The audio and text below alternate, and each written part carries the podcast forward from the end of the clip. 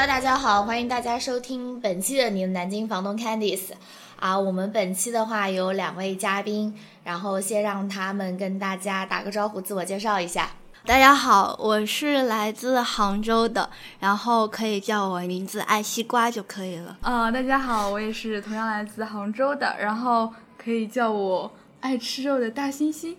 哦，好吧，一个林子爱西瓜和一个爱吃肉的大猩猩。好，然后这次的话呢，呃，林子爱西花和爱吃肉的大猩猩是要跟大家分享一下他们，你们是去年还是什么时候？去年，去年他们有去四川去支教的一个经历。呃，去年是去四川哪个地方支教？嗯，四川成都市资阳资阳县资阳资阳市简阳。市，反正金龙镇，对，大概就是离成都开车大概有多远？多长时间？一个半小时，三个小时公交车，三个小时。然后的话，支教的话，因为在我的印象当中，去支教，尤其是西部的这种，呃，怎么讲，农村去支教的话，条件是真的很差，很恶劣。就我们想象中那种，就学校里面家徒四壁，就是只有墙的那种感觉吗？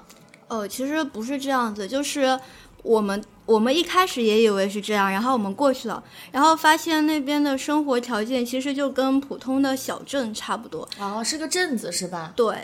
然后你们这个支教的话是在那儿，就是支教多长时间？半个月吧。你们一共是多少人？十十五十五个人到十六个人，因为中途有人先离开了。这个的话，等于是你们大学组织你们去的，对，哦，是他大学的社团，然后就是每年都会组织这样的支教，然后去去不同的地方嘛。然后当时我是报名了他们那个，然后跟着他们一块儿去的。然后他是副队长，哇，副队长，对，爱吃肉的大猩猩是副队长。然后就是你们在支教之前想的和你们最后去支教实际发生的有没有什么就是让你们觉得很有反差的地方？啊，或者这么说吧，就是先说你们，嗯，比如说林仔西瓜，你是教什么科目给孩子？然后你大概教了有一个班有大概多少人这样子？嗯。我是我们先说反差好了，就是一开始我们去的话，我们以为就是一个年级会来很多人，我觉得这也是就是大学生支教比较理想化的一个状态吧。然后我们就信心满满的去了，然后发现我我带的是小学部嘛，结果每个年级来的人都不多，然后大概就是十几个人，因为是自愿的。就是说你们这个上的课是他们自愿来参加，不是说你们参与到他们平时的教学当中的。对。就是他们的校长，就是在之前帮我们先，呃，宣传一下，说有这么一个事情，然后呢是免费的，大家可以来补课，然后上的内容呢可能是比较轻松好玩的，所以来的人不多。然后但是四个年级就只有四五十个人的话，我们后来就给他改变了，就变成是三四年级一块儿，然后五六年级一块儿，组成两个班。然后这是我过去觉得第一个反差吧，然后就给我们也挺多挑战的，就你。你要面向两个年级的学生，但是你要教什么课呢？对，你们教的内容是什么东西呢？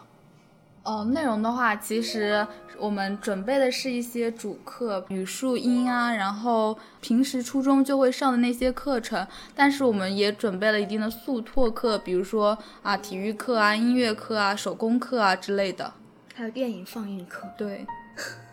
你是教的不是小学的是吧？对我负责的是就是初二升初三的那那群孩子，就相对而言比较成熟一些了。对，其实他们因为我会觉得，因为他们都是留守儿童，所以其实你看上去他们很幼稚，但是他们就背后其实还会有一点点小成熟。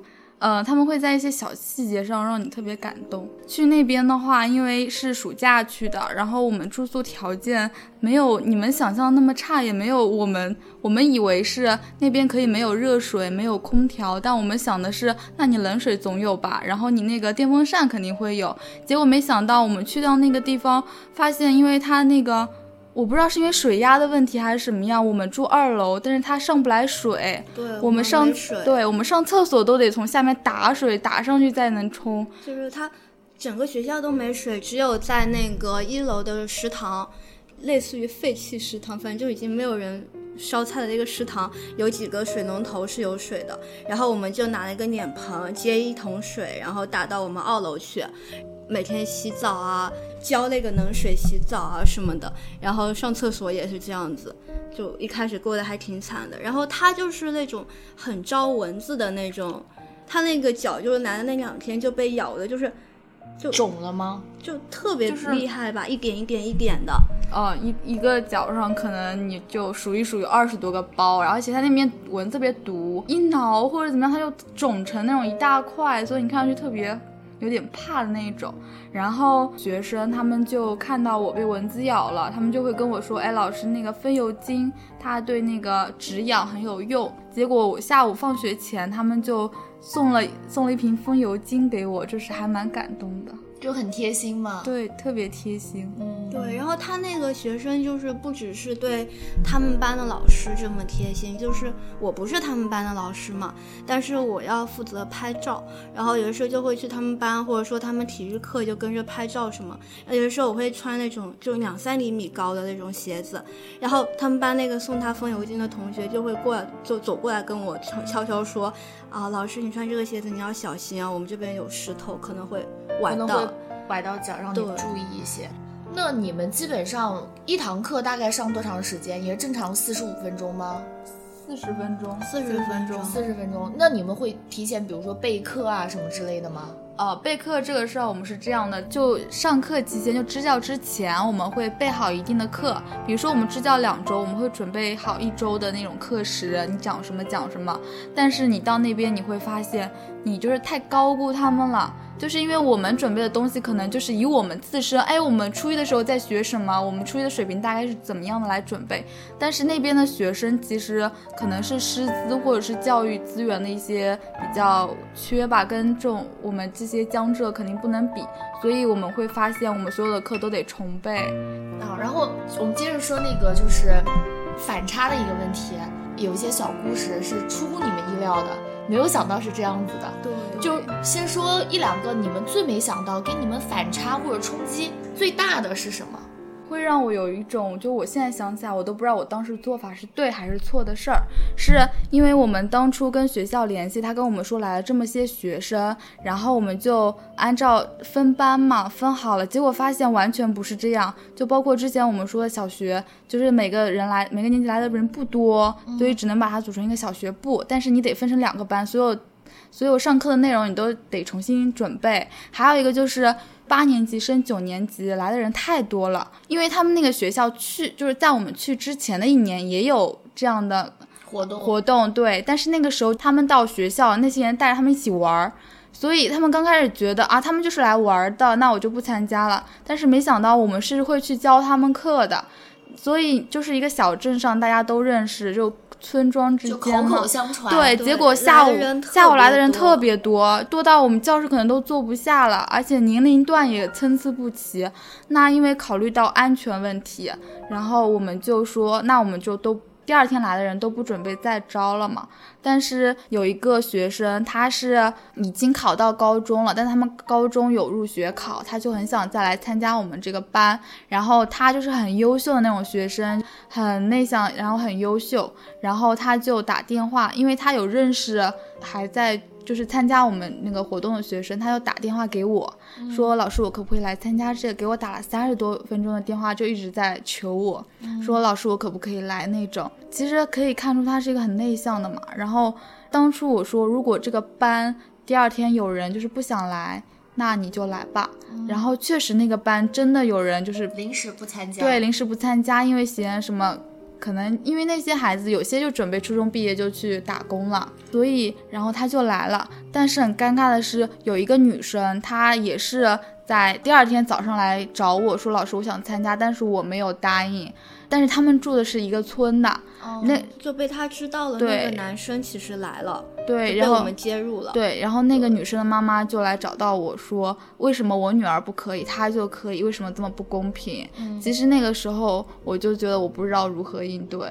而且他讲话态度不是刚刚他说的那么就是委婉的，他就是还蛮冲的，就是以质问你们的口气在说的。对但是实际上，那个女生她，比如说打电话给你们，或者她报名的时间，就是比这个男生要晚的。对，因为他是第二天再早上再来来的哦。那个男生其实是前一天，然后我们跟他等于是有一个约定嘛，就是说我们第二天如果有人退的话，那你过来。他其实是这样进来的，所以我们觉得不管是先来后到还是怎么的话，都就算我们是在做一些义务的事情。然后我们也不是说要排斥他，但是这确实是我们的一个原则。嗯那如果这个原则破的话，那你就是你也没有这种公信力了嘛。那人来了，你再不接受，那怎么办呢？嗯所以我们就后来是我们的一个朋友，就是他是属于那种比较强硬型的那种选手，然后他就去出面跟那个妈妈妈去交涉，对去跟他去讲道理，是吧？对，嗯，就是一下子感觉明明是在做一个很好的事情，又没有多收你们额外的钱，结果还要遭受你们无端的责难，他心里面会有点委屈，是吗？嗯对他其实当时挺委屈的，嗯，我明白，因为他是当事人嘛。对嗯嗯，除了这个以外，还有什么别的事情？就你们都那边的孩子，就大部分都是留守儿童，对，就他们的父母都是在外面已经打工了。对，而且你能明显的感受到，就是留守儿童跟他爸妈在的两个人的幸福感是完全不一样的。就是也是他们班有一个学生很懂事，就特别暖。然后一开始我们就觉得可能是他性格好或者是什么，后来我们就去家访了，然后结果就是他爸妈就是为了他就没有出去打工，然后就待在那个镇子上，然后就做那个童装生意。就开了一家对小店，小店那种，而且就非常注重他的培养，就每而且是每个学期带他去市里的那个新华书店让他逛，让他挑书，你要买什么你就买，所以就感觉他的就特别乖。但是的话，就是他们班还有一些男生，就是家里没有人的，就是留守儿童，可能只是跟爷爷奶奶或者外公外婆住在一起哦的，，或者是有一个男生，他就是在学里学校比较跳，然后就性格也是很招女生。乖逆的那种。哦但是他爸妈其实是在小镇，但他们家是开网吧的，他爸妈就不管他，每天可能见的最多就是去吃晚饭。那么时候见一个，我们去家访的时候发现他爸妈对他就是，因为他爸爸可能教育也水平在那个那个年代算比较高的吧，但是就把所有的期望都寄托在身上，所以你去他说去吃晚饭的时候，就完全在说，哎，你学习怎么这样这样这样的，他爸爸妈妈虽然是开网吧的，但实际上对他还是有一定的就是望子成龙的这种期望。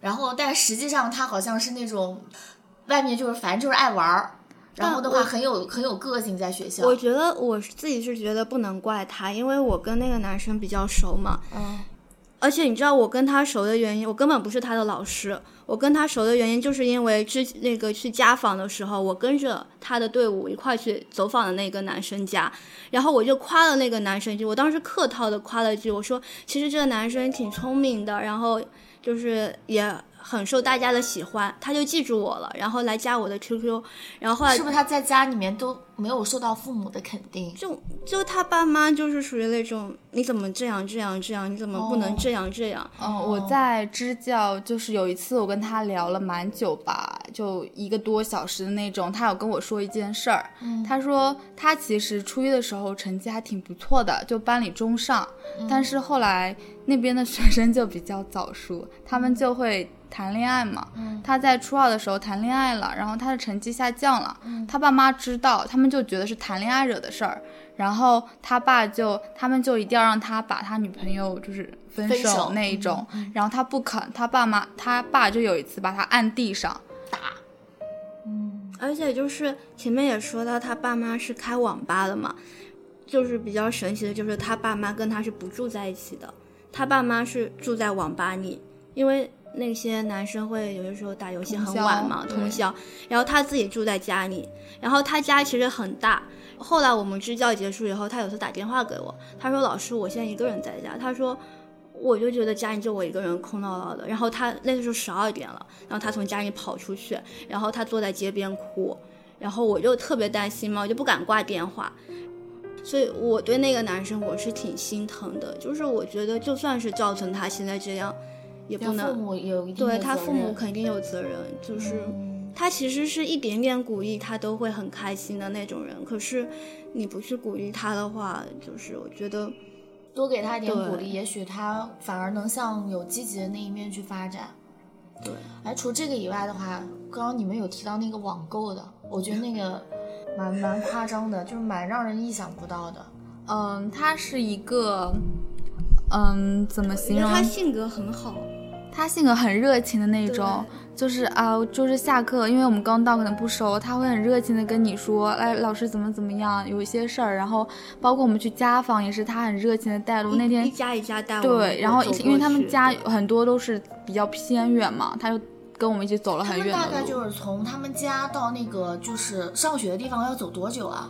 不同的家可能远近不一样。住在镇上的话，可能五分钟就到了。然后像远的话，一个多小时。像那个小光，对，如果走的话要一个多小时。步行要一个多小时去上学。然后，而且不是平路啊，是要就是上下坡爬山的那种。然后晚上要一个多小时回去。然后他那个同学就那天陪我们走了一天，然后性格很好。但是我们去走访了他的家以后，会发现他有个很大的问题，就是。他爱网购，特别喜欢淘宝，然后一个月要花一千多块钱在衣服上吧。男生女生？男生。男生啊？对。哇哦，然后特别啊！用了他妈妈的那个银行卡。他妈妈都知道吗？知道，但是没办法。对，就是他只家里面应该只有他一个孩子吧？对，他有一个妹妹。有妹妹？有妹妹亲。哦，有个小妹妹。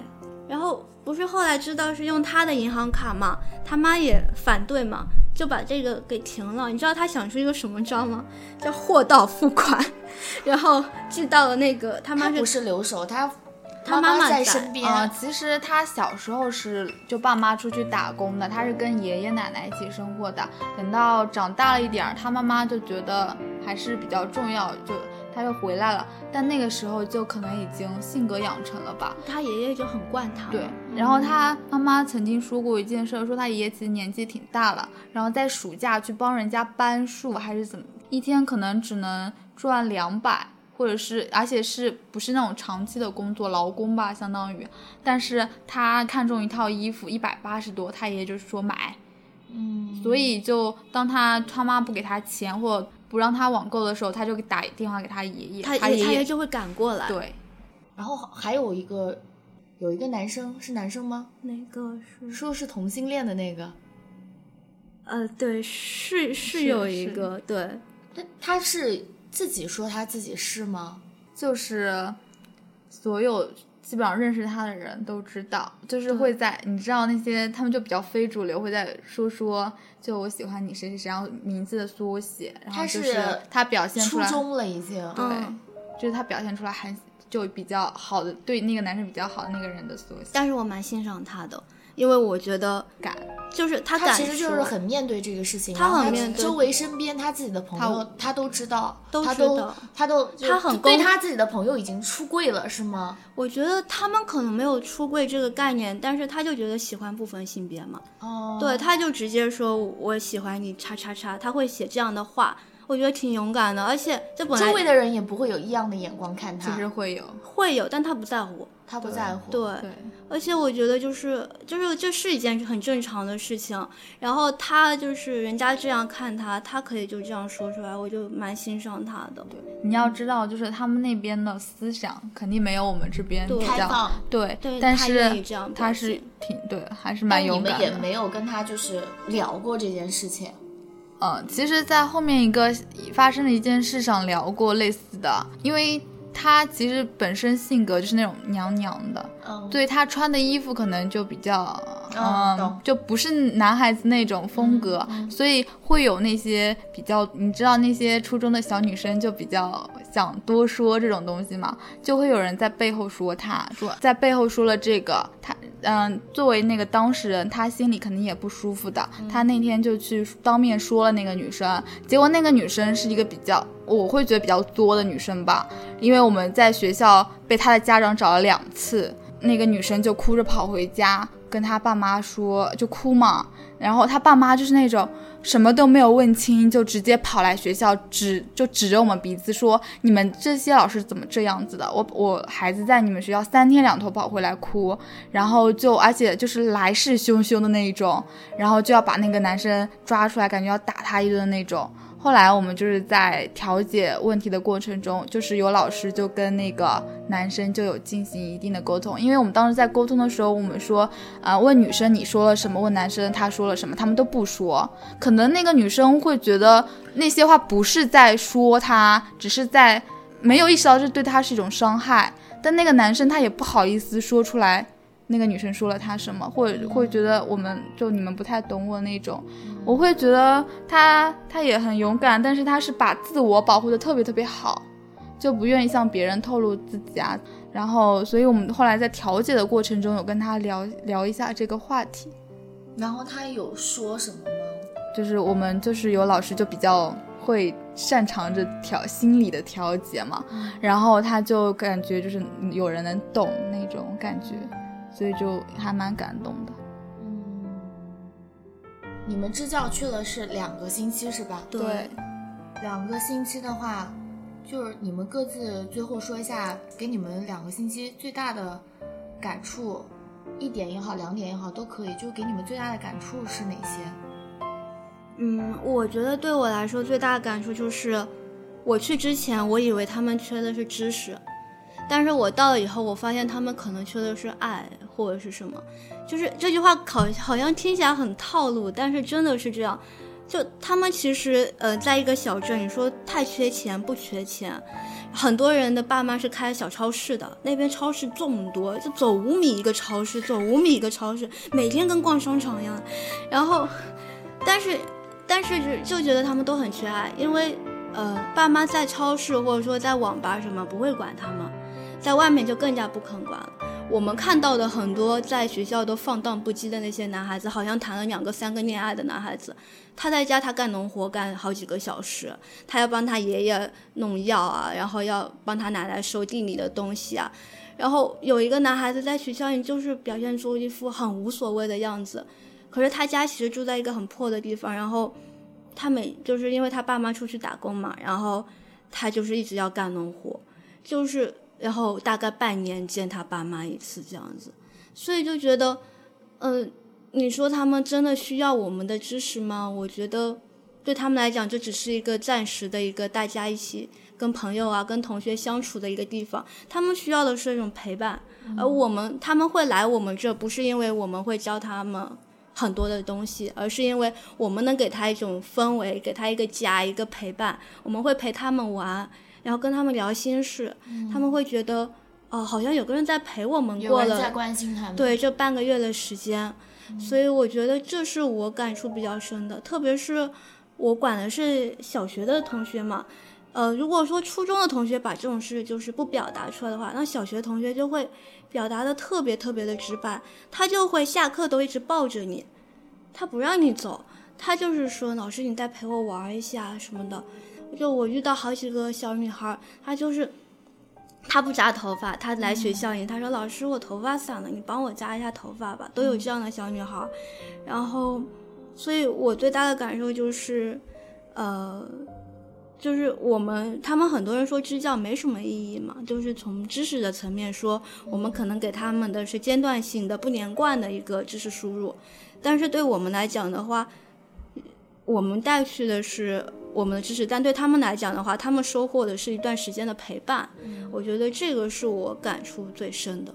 嗯，呃，然后就我们协会来说，我们协会今年是第十周年嘛，但然后我们一直在做支教这个事儿。你已经很多次提你们这个协会了，你说下你们协会全称是什么吧？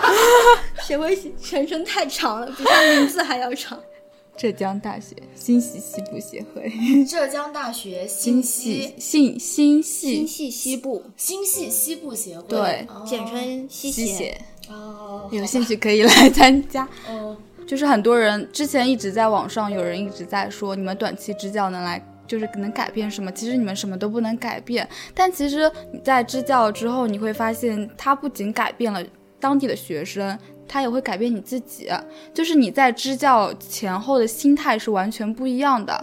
嗯，我在支教前，我可能就是一个家里的小公主那种备受宠爱，但是当你真的到了那种地方，你去感受了别人家庭，就你会明显的感受到你其实生活的特别特别的幸福。自己有多幸运是？对，是的。然后还有一个就是，嗯，那边的学生，就像嗯前面林子爱西瓜说的，可能对他们来说确实，嗯，但是其实还是有知识上的那个的。我那边的学生特别不喜欢英语。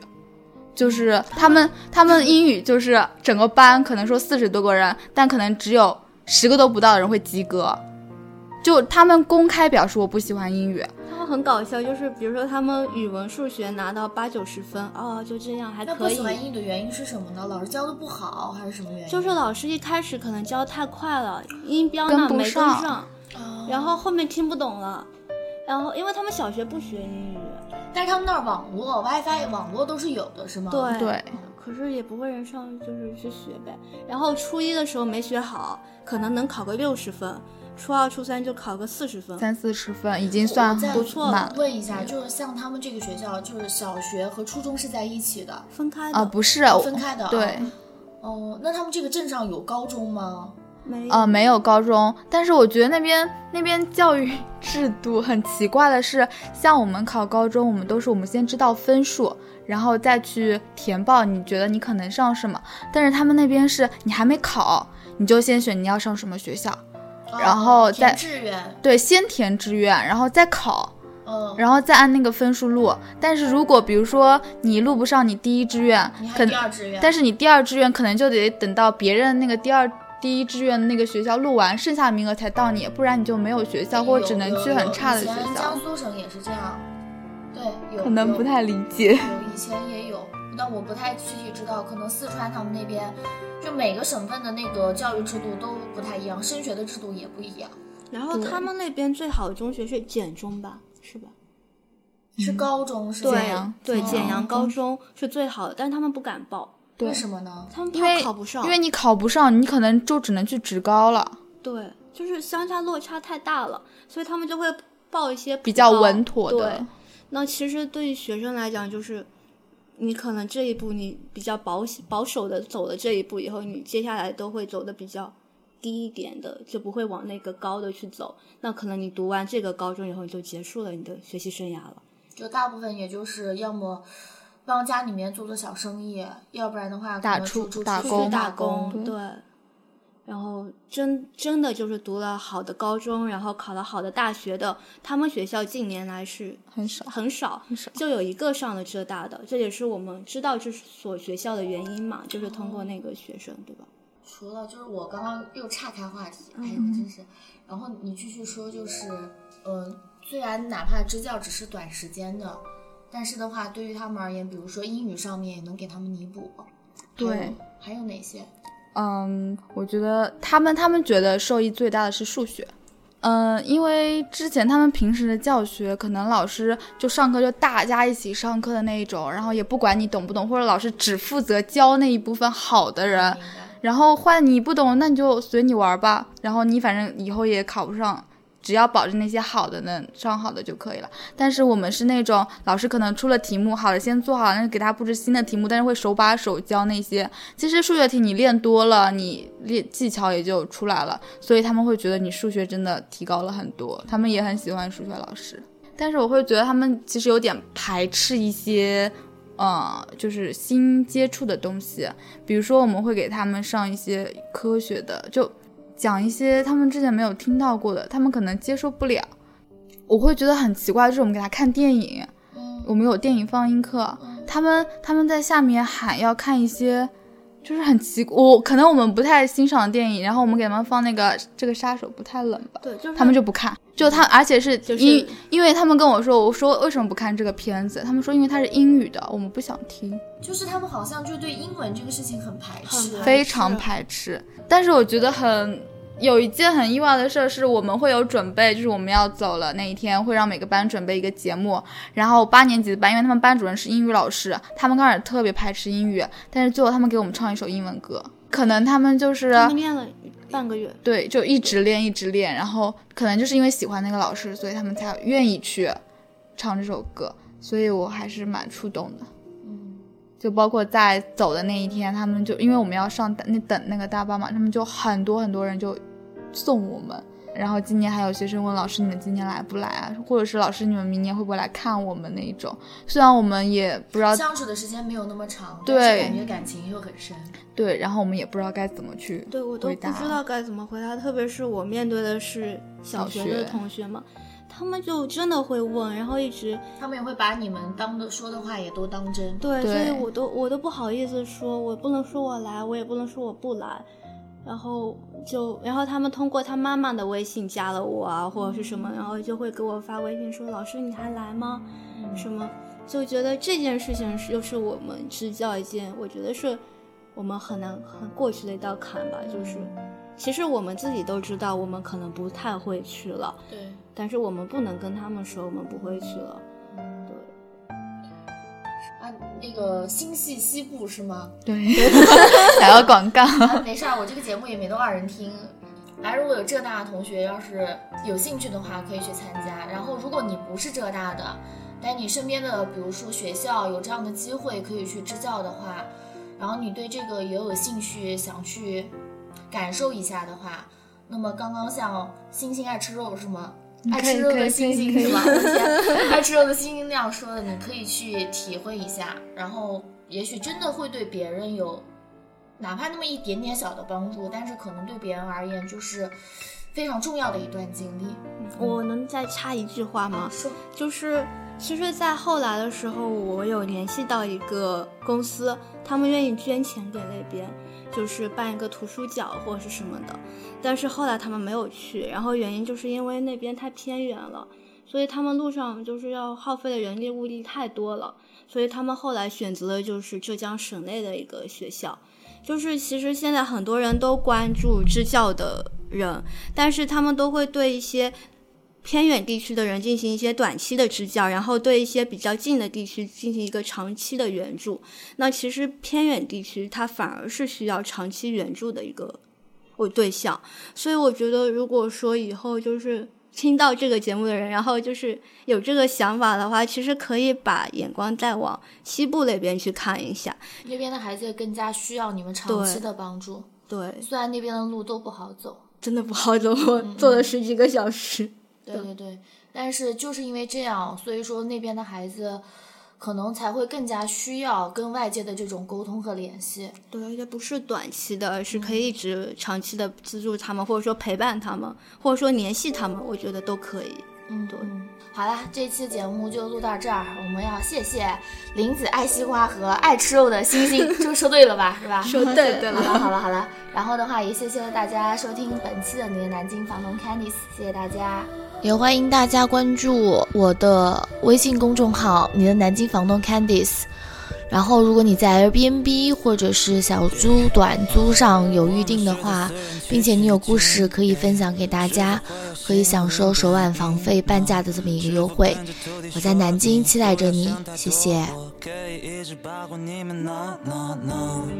孙悟空他每次都打妖怪，猪八戒每次问我会不会来，沙和尚他跟我说师傅又被妖精抓走，问我怎么办。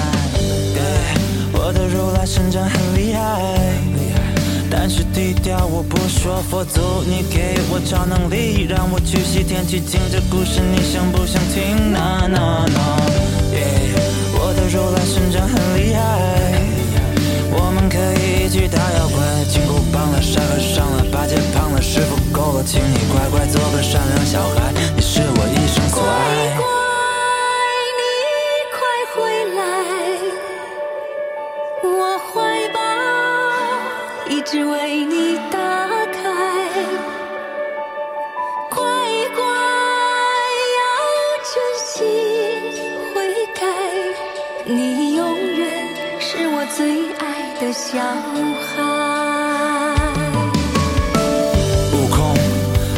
有求必应那改不掉的毛病？我这偏头痛是我忘不掉的旋律你说我这脾气你说我这坏脾气你说我这臭脾气我告诉你取经才不容易。克服九九八十一难你还要给我难堪？别问我为什么这么难人生就像取经你想要成长就必须经历苦难。如果不是你的后盾请你人生不要留有任何遗憾。孩子孩子为何你这么坏。欺负欺骗，为何你做出来？学会做好小孩，相亲相爱，关怀就在心中，充满色彩。